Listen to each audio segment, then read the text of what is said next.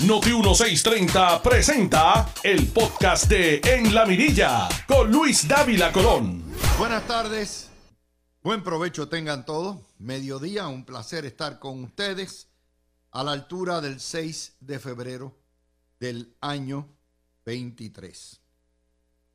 Lo tomamos donde lo dejamos el viernes, con el veredicto de culpabilidad por extorsión y destrucción de evidencia contra el exproductor de programas de contenido noticioso, Sixto George.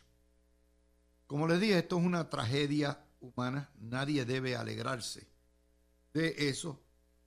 Y aunque todos los periodistas, muchos periodistas vinieron vestidos de luto, porque sus líneas editoriales protegían a Sixto George el viernes pasado, no es menos cierto que esto se ha prestado para una guerra del ventilador de todo el mundo acusando a todo el mundo, diciéndose inmundicias, la palabra payolero aplicada a todo, eh, cualquiera que diga o reporte o opine, automáticamente se le pone el mote de payolero. Vamos a poner los puntos sobre las IE. Ciertamente la tragedia familiar de Sixto George es eh, el dolor que tiene esa familia tiene que ser bien, bien profundo. Una cosa es los hechos que ocurren en el año 19 y sobre los cuales se juzgó a Sixto George. Y el resto, todas las especulaciones, todo eso, el teatro que montan a todo lo que da. Yo llevo en este negocio prácticamente desde el año 1976. Yo les puedo decir una cosa. Yo, critico, sigo, analizo líneas editoriales. Pero en los casi 50 años que tengo de experiencia en este campo de comunicaciones, nunca he visto ni puedo decir que ningún compañero, ya sea periodista, ya sea persona de prensa, ya sea comentarista, reciba payola a cambio de nada. Una cosa son las subvenciones comerciales que reciben los medios y otra cosa es que se le pague a alguien por decir algo o no decir algo. En Puerto Rico, una sociedad altamente polarizada, todo el mundo tiene opinión. Todo el mundo está identificado con algún ideal, algún partido. Y a un puertorriqueño no hay que darle chavo para que hable por un tubo y siete llaves por su ideal. Eso es así. Y una cosa, como les digo, es las líneas editoriales, los prejuicios que tiene la prensa. Y otra cosa es estar acusando a todo el mundo de payolero y todo lo que hay. Y yo no entro en esos juegos si yo no tengo evidencia de que alguien cogió por debajo de la mesa. No hay manera. Ciertamente encuentro que este episodio donde eh, Sixto George, a la misma vez que era productor ejecutivo de programas de contenido noticioso, también tenía contratos con el gobierno, eh, ya fuera de relaciones públicas o de, de, manejo de crisis o las comunicaciones, ciertamente tener un contrato directo con el gobierno en ese contexto plantea un serio problema, un conflicto de interés que pudiera no ser ilegal, pero que ciertamente le resta credibilidad a toda la profesión y a todo lo que constituye la prensa, que por más defectos que tenga, siempre es un mal necesario o un bien necesario, como usted lo quiera ver, porque en un lugar como Puerto Rico, que tiene ínfulas de democracia, la prensa aporta, resta da e informa, desinforma también. Así que en ese contexto, les voy a pedir a todos ustedes que, que, me escuchan y que me envían notas a través de Twitter, de Facebook y todo eso, no me bajen con chisme, porque esa no es la liga que yo juego. Obviamente, el sector más afectado por esto fue la prensa, la credibilidad del periodismo de Puerto Rico. Pero esa credibilidad viene deteriorando y viene cayendo mucho antes de lo de Sixto George. Estamos hablando de 30 años de deterioro y desintegración de una prensa que se conforma, actúa como una jauría y como un partido político de izquierda y que excluye y discrimina y diaboliza la mitad de la población. Es así. No, no tengo que decirle mucho, ustedes lo saben que es así. Pensar que la corrupción de la prensa comenzó con la llegada de Sixto George es querer tapar el cielo con la mano. Y lo otro que debemos salir, él sabe decir, es no toda la corrupción constituye, no toda payola, perdóname, no todos los casos de corrupción en la prensa constituyen payola o son payolas, vienen de payola. Y como yo no tengo conocimiento de alguien en específico, no voy a poner a jugar ese juego. Basta señalar que las muchas personas en la prensa el viernes pasado vinieron vestidos de negro, de luto. Eso lo hacen cuando ganan los PNP en las elecciones, también lo hacen. Y ese es el tipo de, peineta, de, de cosa infantil.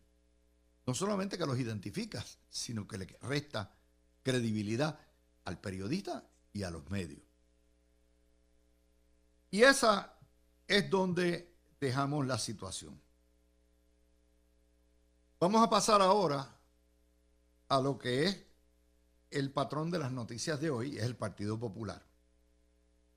Yo decía que todos los supuestos aspirantes o mencionados, los guanabís del Partido Popular, parece una caravana de camillas en ciencia forense. Son zombies, son muertos en vida, políticamente hablando. Son gente que no llena entusiasmo, que no llena las expectativas. Y cuando usted viene a pensar que esa papeleta va a estar conformada por Taxito Hernández, por Baby Dalmau, por Juan Zaragoza como goza como goza, por Carmen Morovi, por el huevito, por, cuando usted mira eso, e, es un Scream Team. De hecho, ahí hay una noticia que sale, que es que después de 45 años, Tony Fajal Zamora decide retirarse de la Junta de Gobierno del Partido Popular. Tony Fajal Zamora es más, viejo que el Partido Popular, prácticamente, y decide retirarse. 45 años. Y no pueden traer todas las nuevas generaciones que quieran, pero si son happy colonial, si traen lo más de lo mismo, no van a adelantar.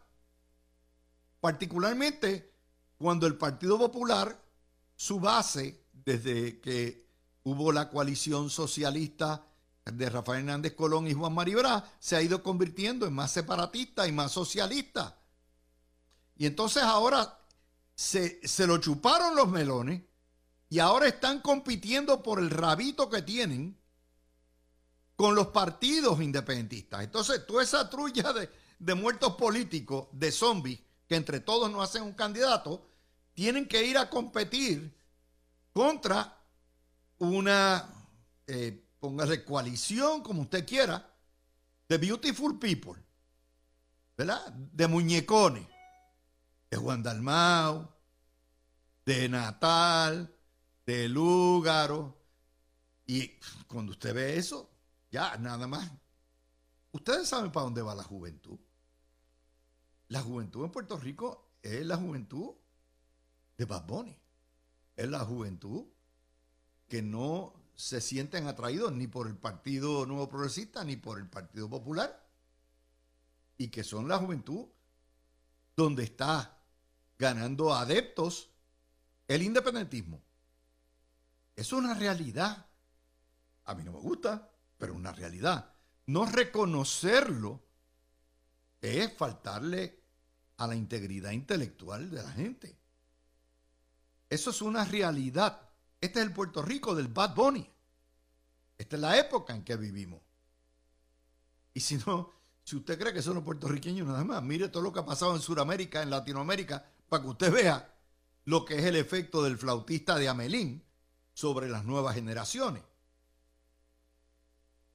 Pero si lo que tienen es a Baby Dalmao, al Pollito, a Carmen Morovi, a Zaragoza, esto es horrible. es como dice Collado Schwartz, el Partido Popular se murió, pero no se ha enterado. Alguien no le ha avisado al muerto.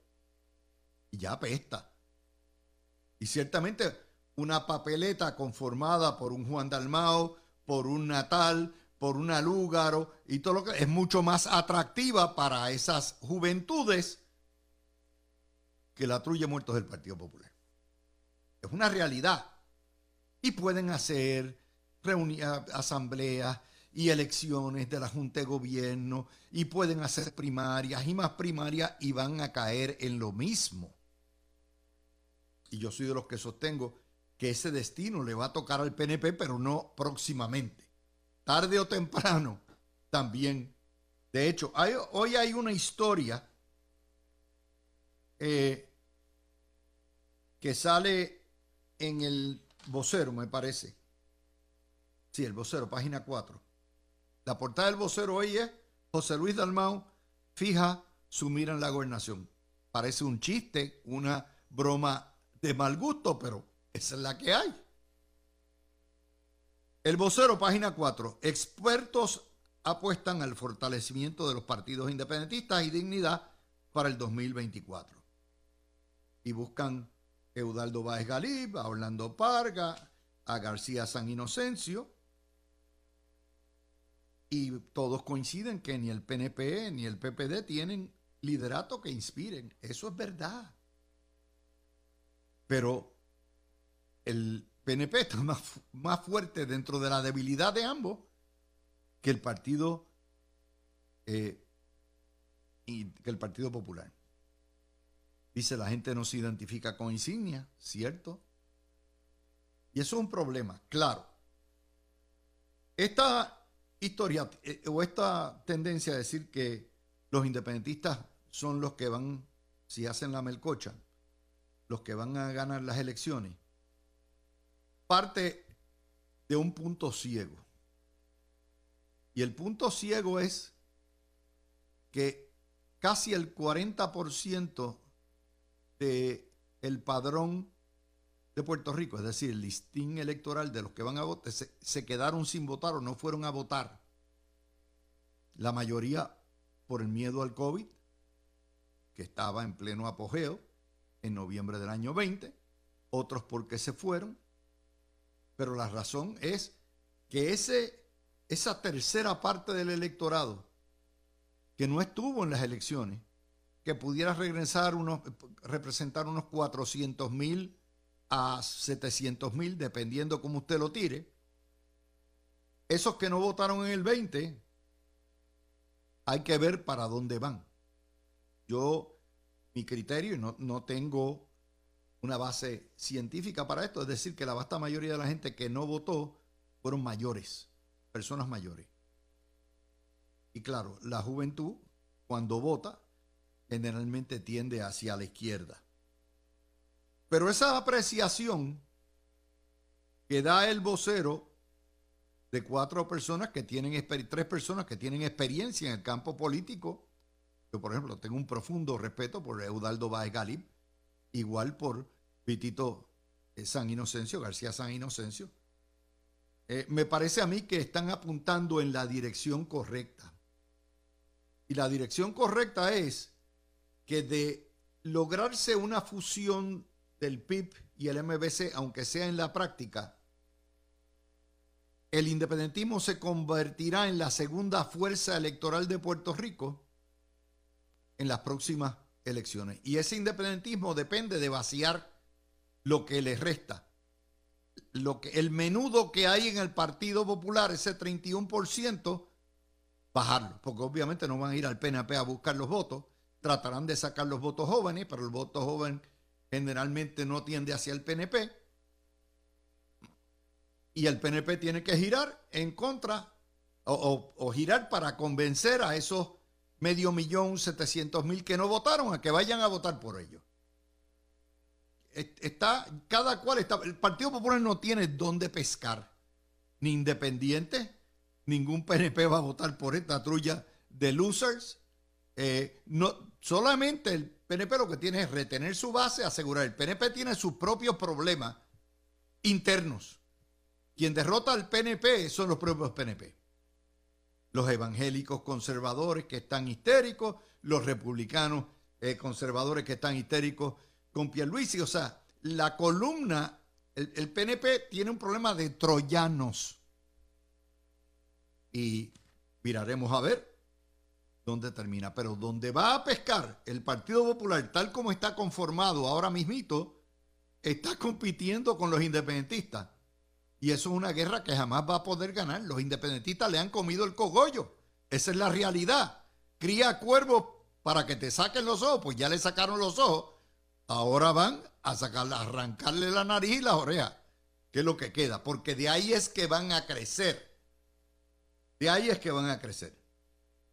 Y entonces nos vienen con el cuento, mire, José Luis Dalmau tiene las posibilidades de ser el candidato de la pava que yo tengo de ser astronauta en el próximo cohete Artemis que vaya para la luna.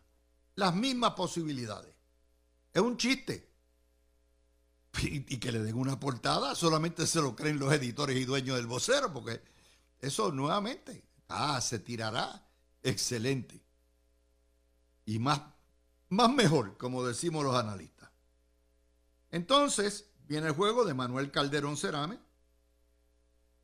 que lo tienen de, chivo expiatorio, el pobrecito lo tienen guardado y que pajetar a Miguel Romero. Good luck with that one. Manuel Calderón Cerame se convierte entonces, preside el precinto 4 y bajo el lema, oiga el lema, nada más que oír el lema es un chiste. Renovación, trabajo y esperanza. En serio, en serio, Manuel. Eso, eso es con lo que tú vas a bajar. ¿Qué quiere San Juan? Renovación. Mi hermano, trabajo y esperanza. San Juan es el área que menos desempleo tiene en Puerto Rico, by the way renovación ocurrió cuando Miguel sustituyó a la alcaldesa del Partido Popular. Y esperanza con el Partido Popular, con esa insignia. Olvídate, no hay manera. Nos dice Noticel, Pablo José ya suma 40 mil billetes para competir con los 400 mil que debe tener Jennifer González. Y Jennifer González si corre para comisionada residenta, eh, residente, no me cabe la menor duda que tendrá sobre un millón de dólares para su campaña. Mire, los donantes son apostadores políticos. Si usted no tiene chance, no hay.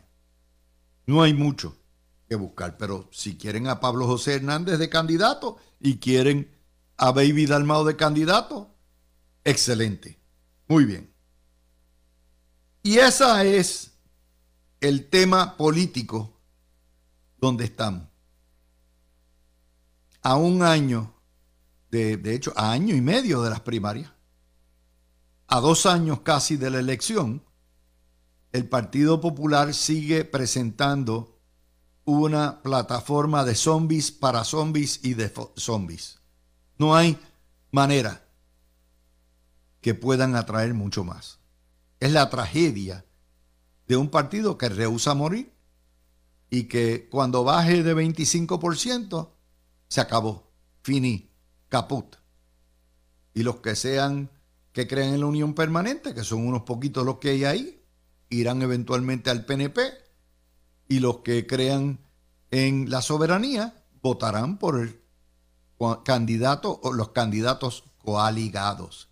Que eso va a venir, va a venir, búsquenlo que va a pasar.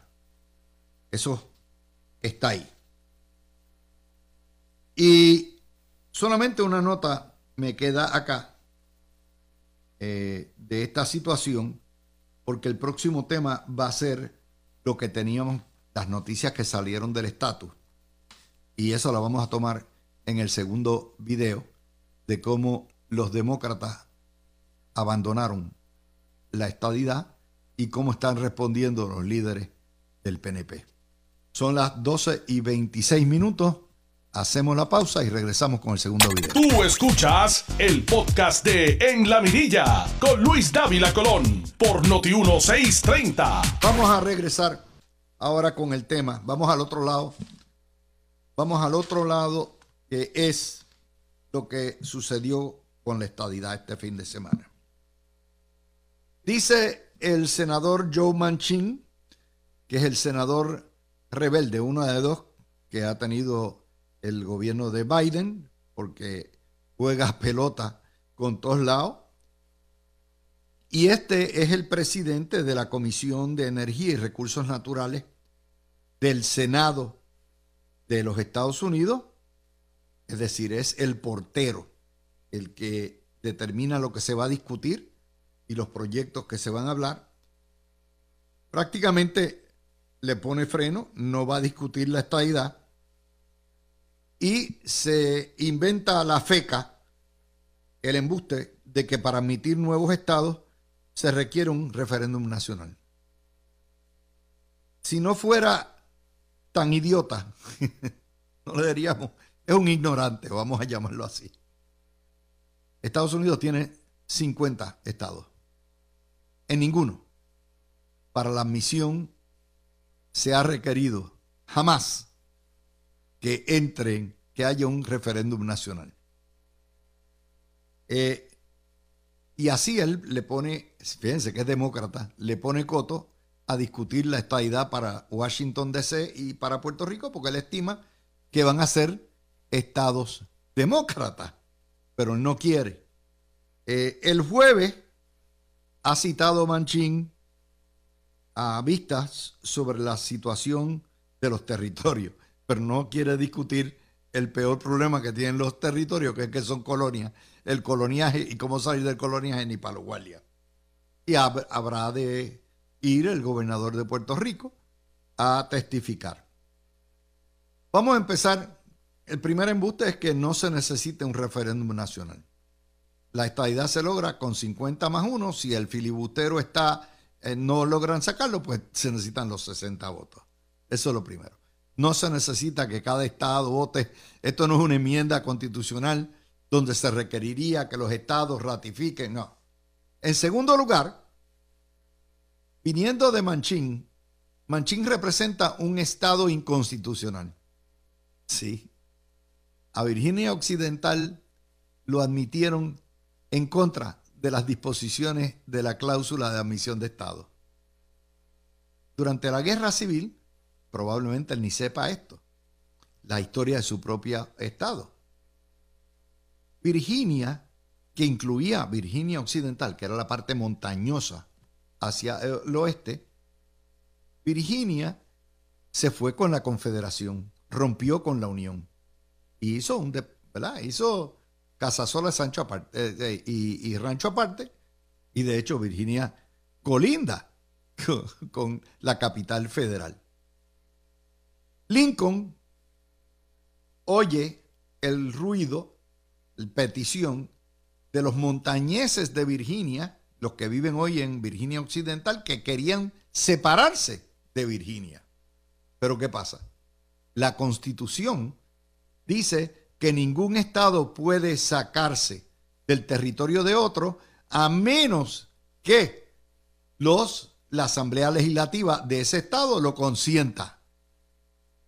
Por ejemplo, Texas, cuando entra a la Unión, tiene el derecho de convertirse automáticamente en cinco estados separados. Texas no va a hacer eso ni para la, para la locura, porque más nacionalistas que los tejanos no hay, pero está eso ahí, está puesto.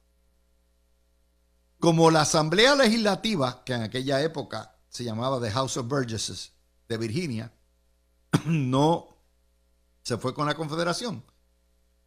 Y hay un, un movimiento secesionista en las montañas, entra, pide admisión Virginia Occidental, se forma como Estado y pide admisión sin tener el aval de la legislatura madre. Y lo admiten.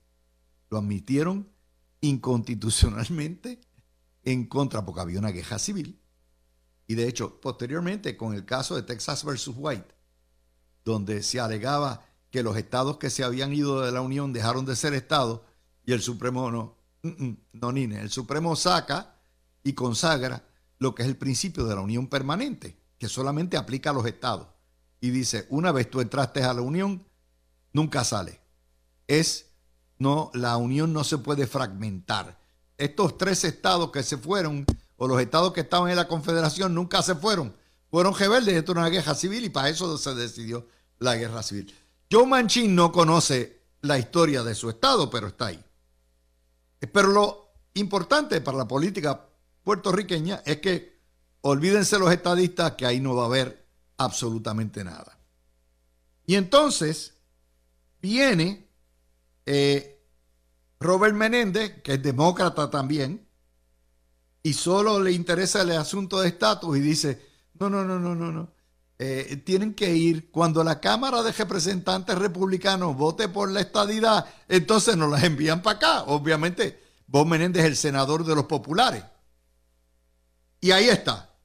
Y obviamente ustedes saben que Kevin McCarthy en la Cámara no va a tocar el asunto de la estadidad.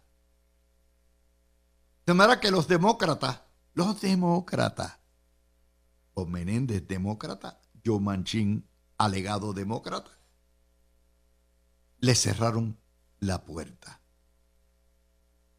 Para colmo de los colmos, el Comité Demócrata Nacional en la reunión del fin de semana, aprobó por unanimidad una resolución que le pide al presidente Biden educar a Estados Unidos sobre la libre determinación. Es decir, olvídense la estadidad, voten la libre determinación.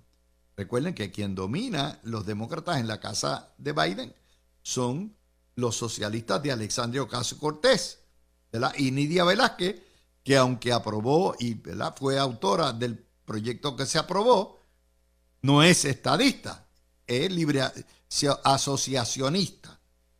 Y, de nuevo, no solamente para que eduque sobre la libre determinación de Puerto Rico, sino para que eduque sobre la estadidad de Washington DC. Nuevamente, la tirada de los demócratas a los estadistas a palo limpio. Aparte que los republicanos tampoco quieren. El Partido Nuevo Progresista tiene dos comités que no tienen puja ni en el Partido Republicano ni en el Partido Demócrata. Y ahí sale la comisionada residente que sabe que su partido republicano no va a dar paso a la estadidad y le pide al presidente del Comité de Medios y Arbitrios, Jason Smith, que apoye el acceso a Puerto Rico al SSI, cosa de trato igual. Recuerden que el Supremo, en el caso Baello Madero, había determinado que esto es un asunto político y el Congreso puede discriminar contra Puerto Rico y si el Congreso no le da la gana de extender los beneficios del SSI, que representarían casi 3 mil millones de dólares, 4 mil millones de dólares más en salud, se acabó. Pero fíjense cómo Jennifer aún reconoce la realidad y dije, bueno, pues vamos a traerla eh, como la alcachofa, vamos a pelarla pedazo a pedazo. Y surge en las redes también, esto no lo van a, los periodistas de Puerto Rico no cubren esto, pues no cubren noticias estadistas, salvo que sean chismes los licenciados Gregorio y Gartúa, asumo que el padre, Héctor Ramos y Andrés Córdoba, están preparando una petición congresional no para que entre a la Unión, sino para que Puerto Rico lo incorporen, sea un territorio incorporado camino a la estadidad y que rechacen la doctrina racista de los casos insulares que ha impedido. Claro, esto es, los estadistas están en un callejón sin salida. Por lo menos en este cuatrenio, con este presidente, con esas dos posturas, no va a haber movimiento en el bullpen de la estadidad. Y ahí surge del lobo un pelo. La, postura de Jennifer es, bueno, pues que me den trato igual. Y yo me conformo con eso. Digo, ella va a seguir empujando la estadidad, pero reconoce, un reconocimiento práctico de no es para más. Mientras que los abogados republicanos dicen, no, no, no, pues, decláranos territorio incorporado que nos pone en fila india para ir a la estadidad. Lo cierto es que el PNP como partido, el Partido Republicano local y el Partido Demócrata local, todos controlados por estadistas, van a tener que regresar a la mesa de los planos y de los dibujos, porque esto por los próximos dos años, olvídese de que haya, claro, a depender que el gobernador ejerza sus facultades, basado en la ley que aprobaron, para que diseñe una papeleta de plebiscitaria en las elecciones y que la gente siga votando. Que la gente siga votando. Eso es, de nuevo, recuerden, las luchas de derechos civiles no se hacen de la noche a la mañana. El primer voto que hubo mayoritario de estadidad se dio en el 2012. Estamos apenas año número 11. Nuevo México le tomó 60 años llegar. ¿Ok? Arizona igual. La historia de Hawái le tomó 20 y pico de años, 20 años. Y en Alaska por lo menos 12, 6 congresos le ha tomado. Esto no es así rapidito servicarro. Y obviamente están las consideraciones político-partidistas. Lo interesante de esto es que los independentistas no se han atrevido a radicar un proyecto de independencia. Vamos a ver si lo, si lo radican. Yo asumo, yo creo que lo debieran radicar, a ver para dónde va eso y qué es lo que hay. La otra nota que les tengo, vamos a hablar de Gran Bretaña. Esta historia salió en Bloomberg. Gran Bretaña que quiso, se separó de la Unión Europea cuando los, los Tories, los conservadores, dijeron, no, no, aquí no vamos a coger instrucciones, nosotros somos libres, soberanos y todo lo que hay. Está perdiendo 1.300 millones anuales y está la economía horrible.